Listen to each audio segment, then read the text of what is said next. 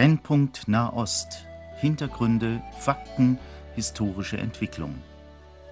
Horst Marquardt im Gespräch mit Johannes Gerloff, Korrespondent des christlichen Medienverbundes KEP, Jerusalem.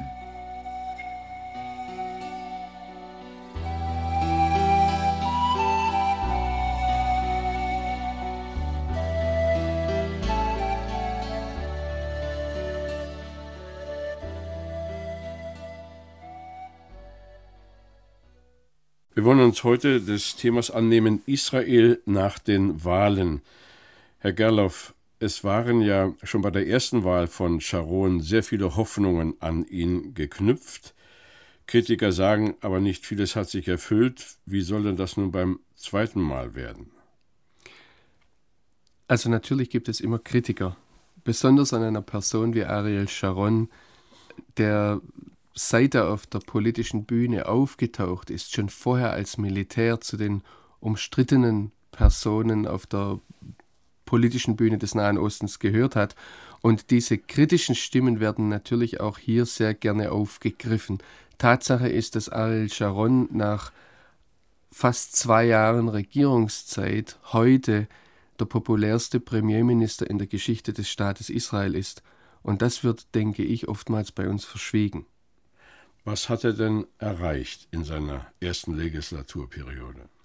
Zunächst einmal ist es natürlich so, dass was die Israelis heute beschäftigt, ist die sehr schwierige wirtschaftliche Situation. Es gibt sehr viel Armut. Man hat kürzlich davon gesprochen, dass jedes dritte, jedes vierte israelische Kind unter der Armutsgrenze lebt. Und das sind natürlich Probleme, die da sind und die Situation hat sich in den vergangenen Jahren, vergangenen zwei Jahren sehr verschlechtert. Von daher gibt es Kritik an ihm. Aber was er erreicht hat, ist, er gehört zu den wenigen Politikern auf der politischen Bühne, vielleicht sogar weltweit, die bereit sind, die in so einer Krisensituation aufstehen und sagen, ich bin bereit, Verantwortung zu übernehmen. Wir wissen nicht unbedingt, wo es hingeht. Er macht keine großen Versprechungen, sagt, es wird ein langer Kampf, gerade im Blick auf den Terrorismus, im Blick auf die Auseinandersetzung mit den Palästinensern, auch im Blick auf eine mögliche Friedensregelung. Er macht da überhaupt keine Illusionen. Es gibt einen langen Kampf, aber er steht da und sagt, wir, wir werden uns diesem Kampf stellen. Wir werden auf diesen Kampf eingehen und wenn wir jetzt konkret sehen, was vor Ort passiert ist, dann müssen wir sagen, die Politik oder das Vorgehen der Sicherheitskräfte, der israelischen Sicherheitskräfte gegen die Gewalt aus palästinensischen Reihen war in den vergangenen Jahren doch sehr erfolgreich. Wir müssen sehen, dass in einer freiheitlichen Gesellschaft, wie das auch in Deutschland ist bei der Verbrechensbekämpfung, eine, ein Nullfaktor nie erreicht werden wird. Es wird immer Verbrechen geben und deshalb wird es in Israel, solange es in einer feindlichen Umwelt lebt, immer Terrorismus geben. Aber wenn wir bedenken, dass über 90 Prozent der terroristischen Anschläge im Vorfeld abgefangen wurden in den vergangenen Jahren, dann muss man sagen, das ist eine sehr hohe Erfolgsquote. Ja, es steht ja, Herr Sharon, also jetzt in Ihren Augen erfolgreich für den Likud-Block. Können Sie mal kurz schildern für unsere Hörer, was, was repräsentiert Likud? Likud ist, die, ähm, ist, ein, ist ein Parteienbündnis, ursprünglich aus mehreren konservativen Parteien zusammengeschlossen. Ich würde sagen, das steht ungefähr da. Die Parteienlandschaft in Israel lässt sich nicht mit der in Deutschland vergleichen, aber ist ungefähr da, wo die ähm, rechtskonservativ, wo die CDU bei uns steht. Und auch wertekonservativ. Gäbe es denn überhaupt eine, eine Alternative? Man sagt ja, dass also der Herr Mitzner auch Chancen gehabt hätte unter Umständen.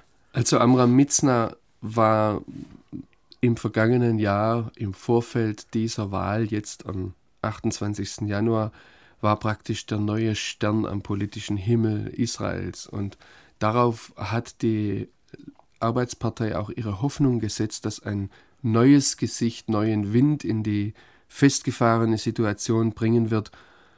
Diese Hoffnung hat sich ganz offensichtlich nicht erfüllt. Der Wähler hat ihm eine Absage erteilt. Aber ich möchte doch noch mal kurz sagen, wofür Amram Mitzna stand. Amram Mitzna hatte versprochen, nach seiner Wahl, wenn er gewählt würde, sofort bedingungslos die Verhandlungen mit den Palästinensern wieder aufzunehmen. Im Gegensatz dazu Ariel Sharon auf der anderen Seite hat auch versprochen, Verhandlungen mit den Palästinensern aufzunehmen. Allerdings ist seine Vorbedingung eine Einstellung, ein Ende des Terrors gegen Israel. Er sagt, wir werden nicht unter Gewaltanwendung miteinander verhandeln. Amram Mitzna sagt demgegenüber bedingungslose Wiederaufnahme der Verhandlungen mit den Palästinensern. Zweitens hat er versprochen, die jüdischen Siedlungen im Gazastreifen innerhalb eines Jahres zu räumen. Und das ist natürlich Musik in den Ohren der jüdischen Mütter und Frauen, die ihre Männer und Söhne dort ihren Wehrdienst leisten sehen im Gazastreifen. Und ja, dann ist aber Amram Mitzna auch noch hat als, als hat gleich nachgeschoben, falls es nicht zu Verhandlungen mit den Palästinensern kommen sollte, werden wir in möglichst schneller Zeit darauf zuarbeiten, dass eine einseitige Trennung von den Palästinensern stattfindet. Die Frankfurter Allgemeine Zeitung hat vor einiger Zeit die Trennung zwischen die Mauer, die an vielen Stellen zwischen der palästinensischen Autonomie und Israel gebaut wird, als der Israelis liebstes Bauprojekt bezeichnet. Wenn ich zum Beispiel an Kalkilia vorbeifahre, dann erinnert es heute schon furchtbar an die innerdeutsche Grenze, was wir dort sehen. Das Problem ist eben nur, dass es diese Mauer oder diese Trennung furchtbare Auswirkungen für die Palästinenser haben wird. Das wird, ich wundere mich, dass hier die Palästinenserfreunde nicht aufschreien, sondern Amram Mitzner immer noch als Friedensbringer darstellen. Und die Frage ist aus israelischer Sicht, ob sich so eine, ich sage jetzt mal in Anführungsstrichen, DDR-Grenze durchhalten lässt, wenn auf der, der Seite, die die Grenze unterhält, nicht jemand steht, der eine DDR-Mentalität hat, zum Beispiel im Blick auf den Schießbefehl. Nun ist also Mitzner steht für die Arbeitspartei. Ist da eigentlich so vom grundsätzlichen Programm zur Likud ein großer Unterschied? Ja, ich habe diese Frage vor einiger Zeit dem Fraktionsvorsitzenden der Arbeitspartei, Effi Hoshaya, gestellt und ich habe ihm gesagt, Effi, sag mir doch mal, wenn ich deutschen Hörern erklären muss, was die Arbeitspartei ist. Gib mir doch mal kurz und prägnant ein Profil. Dann sagt er mir, also die Arbeitspartei ist zionistisch, patriotisch und wir lieben den Frieden. Dann habe ich gesagt, Effi, das klingt gut, aber wenn ich nicht mal Ariel Sharon, sondern rechts von ihm noch Benjamin Netanyahu frage, bitte mir ein Profil seiner Partei zu geben, dann würde mir genau dasselbe sagen. Unsere Partei ist zionistisch, patriotisch und wir lieben den Frieden. Was unterscheidet euch? Und dann sagt er, ja, wir wollen die Siedlungen räumen. Und das klingt jetzt natürlich, das sind alles so politische Schlagworte, die vor allem für Journalistenohren aus dem Ausland sehr gut klingen. Ich habe dann nochmal nachgehakt und habe das Ganze etwas äh, in unserem Gespräch konkreter werden lassen und habe gesagt, ich darf also in Deutschland sagen, im Radio, in, ähm, in Zeitungen schreiben, ich darf schreiben, Effi Hoshaya ist dafür, dass die jüdischen Stadtteile Gilo und Ostalpiot und Frenchel und Ramat Eshkol und Piskatzeev und die jüdischen Siedlungen Givatzeev, da wohnen 10.000 Einwohner, oder Male Adomim, das ist eine Stadt von 30.000 Einwohnern, oder Ariel, da wohnen zwischen 20.000 und 30.000 Einwohnern, habe ich gesagt, ich darf schreiben, dass Effi Hoshaya alle diese Stadtteile bereit ist zu räumen. Da guckt er mich ziemlich böse an und sagt, ja, so seid ihr Journalisten. Du sagst, das sind Siedlungen. Ich bin ein Pragmatischlenker. Und er hat mir da praktisch ganz klar gesagt, die Räumung dieser großen Siedlungen, das sind alles Gebiete, die waren vor 1967 auf jordanischer Seite, ähm, die kommen für ihn nicht in Frage. Und wenn ich das jetzt praktisch runterkondensiere auf das, was Sharon bereit ist zu geben, er sagt, wir sind zu schmerzhaften Kompromissen bereit, in Verhandlungen mit den Palästinensern. Und ich gehe hin und frage die jüdischen Siedlungen, Siedler in den einsamen, kleinen jüdischen Siedlungen, die sagen mir, wenn es die Araber schaffen, Ariel Sharon einen dauerhaften, echten Frieden anzubieten, dann wird auch er uns hier wegholen. Und dann muss ich sagen, dann habe ich wieder keinen Unterschied. Ja, also dass das ein Streit der Personen äh, offensichtlich ist, wie wir das ja aus der europäischen Politik auch manchmal kennen. Sie leben ja nun dort seit einer Vielzahl von Jahren. Wie lange leben Sie jetzt schon dort? Wir sind jetzt bald neun Jahre dort als Familie. Neun Jahre, da kann man doch schon sicher ein Urteil erlauben. Was halten Sie denn nun überhaupt als Europäer da mitten in der nahöstlichen Gesellschaft? Was halten Sie denn für machbar? Also ich würde zunächst einmal ganz realistisch sagen, ich schätze das, dass Politiker sich darum mühen, uns ein, wie das Neue Testament sagt, ein friedliches und stilles Leben zu ermöglichen und dass sie sich darum Mühe geben, da auch nach Lösungen suchen, was möglich ist. Was heute machbar ist, ist sehr, sehr schwer zu sagen. Und zwar deshalb, weil man zu einer Lösung, denke ich, zwei Verhandlungspartner braucht. Und ein großes Problem, das ich auf palästinensischer Seite sehe, ist, dass zurzeit keine Führungspersönlichkeit in Sicht ist, die bereit ist, mit den Israelis zu verhandeln und die auch in der Lage wäre, Versprechungen ähm, zu realisieren gegenüber der israelischen Seite. Und da, wenn man zum Beispiel die Person Yasser Arafat nimmt, ist überhaupt nicht die Frage, ob er jetzt die, die, den Terror Einhalt gebieten kann oder ob er es nicht will. Wenn er es nicht macht, ist Tatsache, er müsste eigentlich zurücktreten. Er kann nicht diesen Führungsanspruch, diesen Vertretungsanspruch mit sich führen und dann gleichzeitig sagen, aber wenn dann Bomben äh, explodieren, wenn dann Selbstmordattentäter sich in die Luft springen, wenn Raketen auf Israel fallen, habe ich damit nichts zu tun. Und ähm, das ist momentan das Problem. Und von daher sehe ich eigentlich, dass sich in den nächsten Jahren, wenn die israelische Armee weiter erfolgreich gegen palästinensische Terroristen vorgeht, dass ich eine Ermüdung einstellen kann, dass auch den palästinensischen Terroristen Ressourcen ausgehen, dass sich ein Status quo einstellt in verschiedenen Gebieten, wo, ähm,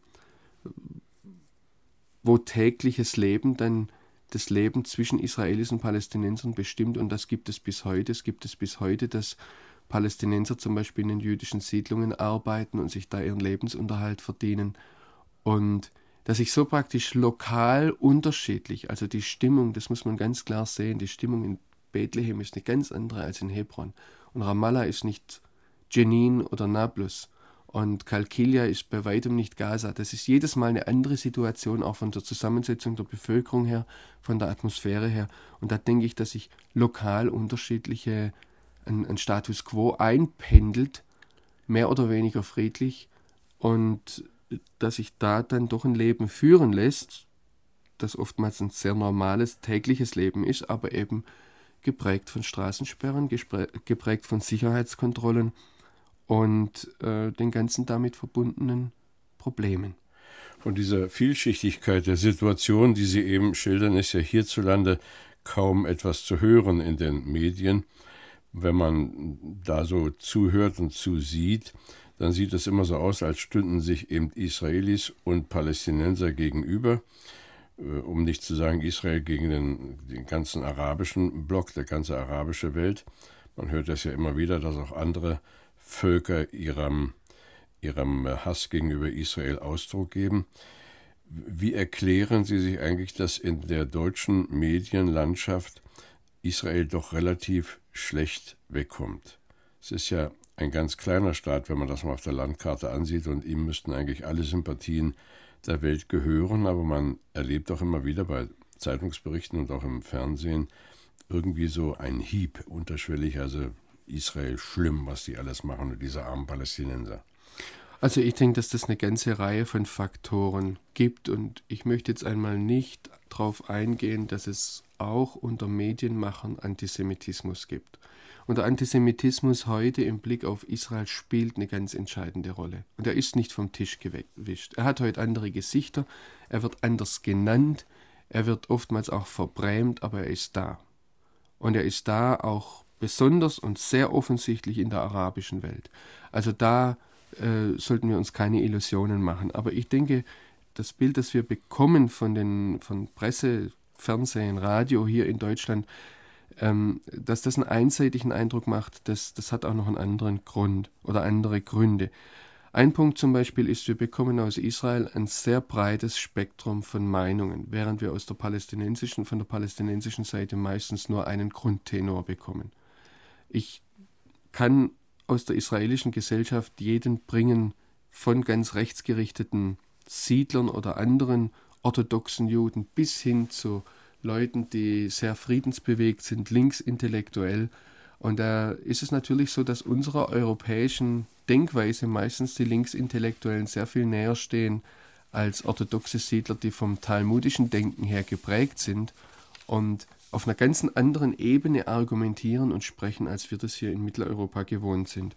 Und die Linksintellektuellen sind natürlich von der gegenwärtigen Entwicklung höchst enttäuscht. Und zwar zunächst mal aus politischen Gründen. Enttäuscht im Blick auf die Sicherheit sind alle. Enttäuscht im Blick auf die wirtschaftliche Lage sind alle. Aber was das Politische betrifft. Ein weiterer Grund ist, dass natürlich Israel aus unserer Sicht die Großmacht ist im Nahen Osten. Und wir denken, dass die Großmacht dann etwas verändern müsste, etwas verändern können müsste im Blick auf die aktuelle Lage. Und Tatsache ist, dass Israel da an vielen Stellen mit dem Rücken zur Wand steht und dass Israel in den vergangenen 10, 15 Jahren praktisch alles probiert hat, um äh, zu einer vernünftigen Lösung zu kommen. Aber unsere Medien denken, manchmal möchte ich sagen, können auch nicht historisch denken. Es ist die Kürze geboten und ich merke das auch bei mir selbst. Es wird von mir verlangt, dass ich ein gewisses Schwarz-Weiß-Raster liefere in einem Artikel, in kurzen Berichten. Äh, da muss klar sein, was läuft. Zum Beispiel jetzt im Blick auf die Wahlen wollte immer wieder, äh, sollten wir herausstellen, was jetzt der, der Überraschungssieger ist, was jetzt die großen Veränderungen sind. Und es gibt einen großen Wahlsieger, das ist der Likud-Block von Ariel Sharon.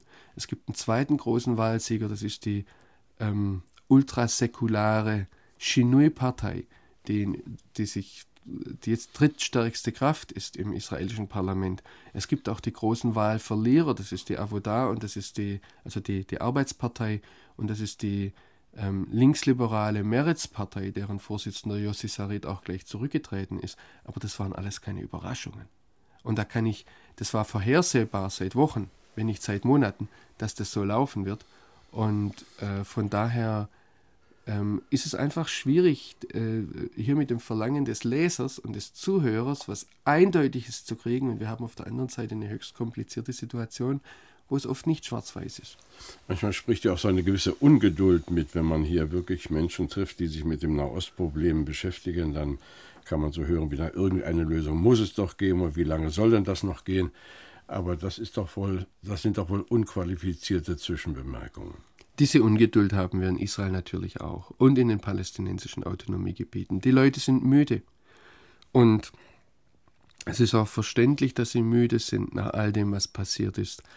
Aber sowohl als Beobachter als auch, ähm, wenn ich mit Politikern spreche, die vernünftige Lösungen vorschlagen oder die, ich denke jetzt gerade an Shimon Peres, der ein sehr erfahrener Mann auf der Bühne des Nahen Ostens ist und der eine für mich bewundernswerte Geduld und äh, Ruhe auch manchmal an den Tag legt, indem wie er seine Ziele verfolgt und nach Lösungen sucht. Und da denke ich, dass sowohl im Bereich der Beobachter, das heißt Journalisten, Medien, als auch im Bereich der Politiker das einfach gefragt ist, hier längerfristig zu denken und zu sehen, dass es keine einfachen Lösungen geben wird. Denken Sie, dass messianische Christen irgendetwas bewirken können in der derzeitigen politischen Situation? Um das ganz klar zu beantworten, ähm, wir sprechen gerade auf einer politischen Ebene und nicht auf einer geistlichen Ebene. Und auf der politischen Ebene muss ich ganz klares Nein aussprechen. Ich sage das jetzt bewusst so, weil es gibt natürlich eine geistliche Ebene und da dürfen wir die Kraft und die Macht des Gebetes nie unterschätzen. Und das sollten wir, also das will ich in keiner Weise klein, kleiner machen. Aber Tatsache ist heute, dass die messianischen Juden in Israel erstens eine sehr kleine Gruppe sind ähm, im Blick auf die Gesamtgesellschaft, dass sie zweitens untereinander sehr zerstritten sind und nicht mal in theologischen Fragen eine einheitliche Linie darstellen, ähm, dass Gemeinden neu gegründet werden, wachsen, sich spalten, wieder neu gegründet werden. Das ist ein Zyklus, der sich ähm, verfolgen lässt. Es gibt da sehr wenig Beständigkeit, dass auch Leute zwischen den Gemeinden hin und her wandern. Es ist eine Bewegung, die auf der Identitätssuche ist. Und dann gibt es natürlich immer einen sehr großen Anteil an Ausländern, an Volontären, an ähm, Besuchern von außerhalb, auch an Touristen, die immer wieder kommen. Und das ist nicht immer gut für eine Gemeinde, weil es einfach die, den inneren Prozess ähm, erschwert. Ganz abgesehen davon, dass die Aufmerksamkeit, so wie auch jetzt, wenn wir hier darüber sprechen, die Aufmerksamkeit auf diesem Teil der Gemeinde Jesu weltweit gesehen einfach überproportional stark gerichtet ist. Und das macht es schwierig. Gut, sprechen wir von der anderen Seite, von den Christen unter den Palästinensern. Haben Sie da neuere Informationen? Wie geht es denn da? Gibt es überhaupt noch lebendige Gemeinden? Ja, natürlich gibt es lebendige Gemeinden. Ähm, zunächst mal ist, äh, ist, zu sagen, dass die natürlich genauso unter der, der schweren Situation in den Palästinensergebieten leiden, dass diese Gemeinden genauso unter den kriegerischen Handlungen um sie herum leiden, wie alle anderen Palästinenser auch, ähm, dass, dass sie unter den Ausgangssperren leiden. Man stellt sich nur mal vor, im Bereich Bethlehem gab es jetzt wochenlange Ausgangssperren, wo Familien mit Kindern praktisch zu Hause eingesperrt sind. Die Kinder dürfen nicht auf die Straße, die Kinder dürfen nicht raus, die Kinder dürfen nicht in die Schule. Ähm, die Eltern müssen die Kinder irgendwie unterhalten. Und wenn man dann mal ein paar Stunden Zeit hat, dann muss schnell eingekauft werden, dann, also wenn die Aufgang, Ausgangssperre aufgehoben wird. Das ist natürlich ein sehr großer psychischer Druck. Im Prinzip die Mehrheit der Palästinenser kennt nur Besatzung. Die ähm, israelische Besatzung, die Mehrheit der Palästinenser ist nach 1967 geboren. Und äh, das, das lässt auch die Christen nicht unberührt. Da sind sie mit hineingenommen, da sind sie Teil ihrer Gesellschaft und versuchen, bemühen sich in diesem Rahmen äh, ein Leben zu führen, je nach geistlicher oder theologischer Prägung, ähm, das dem entspricht, wie sie Gemeinde Jesus sehen. Tatsache ist, dass im Moment die palästinensischen Christen im Blick auf den Gesamtnahosten die christliche Gruppe sind, denen sehr viel Aufmerksamkeit gewidmet, gewidmet wird. Zweite Sache ist, Arafat braucht die palästinensischen Christen als Gegengewicht zu den Islamisten. Und ähm, gerade in, in Städten wie Bethlehem sind natürlich ähm, sind die Christen praktisch auf dem Präsentierteller. Es ist trotzdem so, dass sehr viele Christen abgewandert sind. Allerdings streitet man sich darüber, was tatsächlich die Ursache ist. Ähm, es ist bestimmt Druck da von der muslimischen Bevölkerung her. Es ist nicht einfach und die palästinensische Autonomie ist eine muslimisch geprägte Gesellschaft, ist ein Staat, in dem die Scharia, das islamische Recht, die Grundlage des Rechtssystems ist. Ähm, auf der anderen Seite habe ich manchmal den Eindruck, die palästinensischen Christen wandern nicht ab, weil sie unterprivilegiert sind, sondern wandern ab, weil sie überprivilegiert sind. Ähm, es, ich sehe viele Moslems, zum Beispiel in den Flüchtlingslagern, denen geht es bei weitem schlechter als den Christen. Die Christen haben die Möglichkeit, durch ihre Ausbildung, durch verwandtschaftliche Beziehungen, ähm, auch durch das Image, das sie haben in der westlichen Welt, sehr viel leichter in Europa oder Amerika unterzukommen. Wandern viele aus. Es ist schwierig, da zurzeit Zahlen zu bekommen, aber gerade natürlich aus Kampfgebieten wie, wie Bejala ähm, sind schon viele weggegangen, wobei man das relativ sehen muss. Wenn jemand eine doppelte Staatsbürgerschaft hat, zum Beispiel chilenischen Pass und palästinensischen Pass, dann wird so eine Familie sagen, wir gehen jetzt, solange gekämpft wird, nach zu unseren Verwandten nach Süd- oder Mittelamerika und kommen dann wieder zurück, sobald der Kampf ähm, vorbei ist. Und ich denke, dass es da einen ganz beträchtlichen Anteil gibt. Und um diese Bewegung längerfristig beurteilen zu können, denke ich, müssen wir abwarten und im Rückblick in ein paar Jahren sagen, so und so sind die, ähm, sind die Entwicklungen gelaufen. Wobei man ganz klar sagen muss, es gibt auch gezielte repressive Maßnahmen gegen Christen, ich habe jetzt gehört von orthodoxen Christen und von armenischen Christen, denen große Schwierigkeiten gemacht wurden, ihr Weihnachtsfest in der üblichen Weise zu feiern, die das gerne gemacht hätten, gesagt hätten, das hängt nicht von der politischen Lage ab, das ist eine geistliche Frage. Und da wurden solche Feste dann zum Teil auch politisiert. Ja, was mich bei diesen Nachrichten immer so sehr erschüttert, das ist, dass dort nun ja seit vielen, vielen Jahren äh, Judentum, Christentum und auch der Islam sich treffen. Sie haben es nicht geschafft, irgendwie große Gemeinsamkeiten herauszustellen, weshalb es mir immer sehr verwunderlich erscheint, wenn dann Menschen hierzulande meinen, wir könnten nun eine multikulturelle Gesellschaft schaffen, wir würden das schon auf die Beine bringen. Sind irgendwelche Hoffnungszeichen überhaupt, dass sich da auf dem religiösen Gebiet etwas tut, dass vielleicht eben doch die Religion auch die Politik beeinflussen könnte? Also zunächst einmal, ich würde die Dialogversuche hier in Deutschland, solange sie realistisch geführt werden und nicht mit verbundenen Augen und vom Wunschdenken gelenkt, äh, würde diese Dialogversuche zunächst einmal begrüßen, denn ich sehe eine ganz große Notwendigkeit, dass sich die einzelnen Religionen untereinander kennenlernen. Und das große Problem ist, dass sie sich oftmals viel zu wenig kennen. Und das trifft auch zu auf die Situation im Nahen Osten. Ich werde immer wieder gefragt, wie es mit Dialog, wie es mit Versöhnung, wie es an, mit Annäherung ist. Und ich kann mich dann dessen nicht erwehren, manchmal etwas zynisch zurückzuwerfen. Wo waren denn die deutsch-französischen Gespräche während des Zweiten Weltkriegs? Wo waren die äh, deutsch-polnischen oder deutsch-tschechischen Gemeindekontakte im Zweiten Weltkrieg? Ich denke, wir dürfen nicht übersehen, wir leben heute in einem Konflikt, wir leben, der Konflikt wird jetzt momentan durchgeführt und normalerweise braucht man nach Überwindung eines politischen Konflikts eine Abkühlphase, bis dann auch Christen wieder neu aufeinander zugehen können. Und ich denke, das gilt noch viel mehr im Blick auf unterschiedliche Religionen, noch dazu in einem Konfliktgebiet, das so stark eben vom religiösen Ansatz her und von religiösen Ansätzen her, wie zum Beispiel aus dem Islam heraus, äh, geprägt ist. Nun haben religiös gebundene Menschen ihre Hoffnung, aber wie ist das mit den vielen, die also areligiös leben? Gottlos, die gibt es ja leider eben auch in großer Zahl in diesem Gebiet.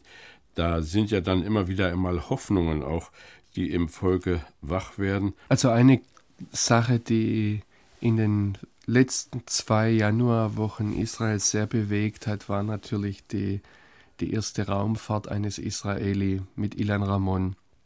Und es war, das kam täglich in den Nachrichten, die Leute haben mitgefiebert, dann waren symbolische Handlungen, dass Ilan Ramon zum Beispiel diese Tora-Rolle und die Bilder, die mit dem Holocaust zusammenhängen, sein Vater ist Auschwitz-Überlebender, dass er die dann im, in den Weltraum mitgenommen hat und das auch vor der, vor der Fernsehkamera, vor dem israelischen Fern Fernsehen aus dem Weltraum heraus präsentiert hat.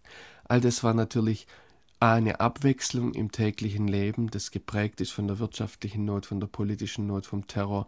Ähm, und es war B, ein, eine Sache, wo man endlich mal wieder stolz sein konnte, ohne dass auf der anderen Seite der Beigeschmack ist. Man ist stolz zum Beispiel auf eine militärische Leistung, wo auf der anderen Seite Menschen zu Schaden kommen, wo man dann wieder als der Aggressor dasteht. Es war einfach mal ein Stolz, der auf einer anderen Ebene da ist. Und da ist natürlich sehr viel abgestürzt mit dem Absturz der Columbia beim Anfang Februar beim Wiedereintritt in die Erdatmosphäre. Und da sind natürlich viele Menschen sehr, sehr enttäuscht und das geht weit noch über die Trauer hinaus, dass jetzt da eine weitere Familie mit vier Kindern ohne Vater dasteht.